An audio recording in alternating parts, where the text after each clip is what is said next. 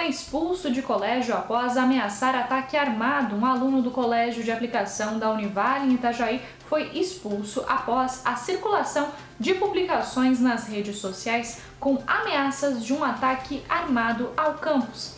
A polícia militar compareceu ao local na manhã desta quinta-feira de maneira preventiva. As salas de aula do CAL amanheceram vazias, já que muitas famílias não permitiram a ida dos alunos ao colégio por conta da ameaça.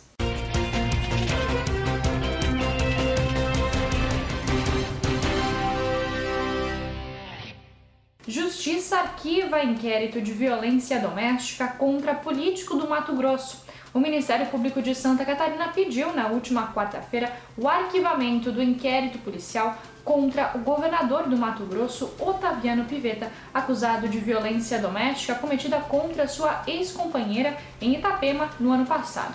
A Justiça autorizou o arquivamento do caso. Na época, o vice-governador foi enquadrado por lesão corporal leve, pagou fiança e foi liberado. Camboriú assume a liderança do catarinense. O Camboriú assumiu a liderança do campeonato catarinense após vencer o Marcílio Dias por 2 a 1 na noite de quarta-feira em Balneário Camboriú. O time tem a melhor campanha entre as equipes com seis vitórias, dois empates e duas derrotas em 10 jogos. O duelo aconteceu no estádio do bairro das Nações e reuniu 2.300 torcedores para a reinauguração do estádio de Balneário Camboriú.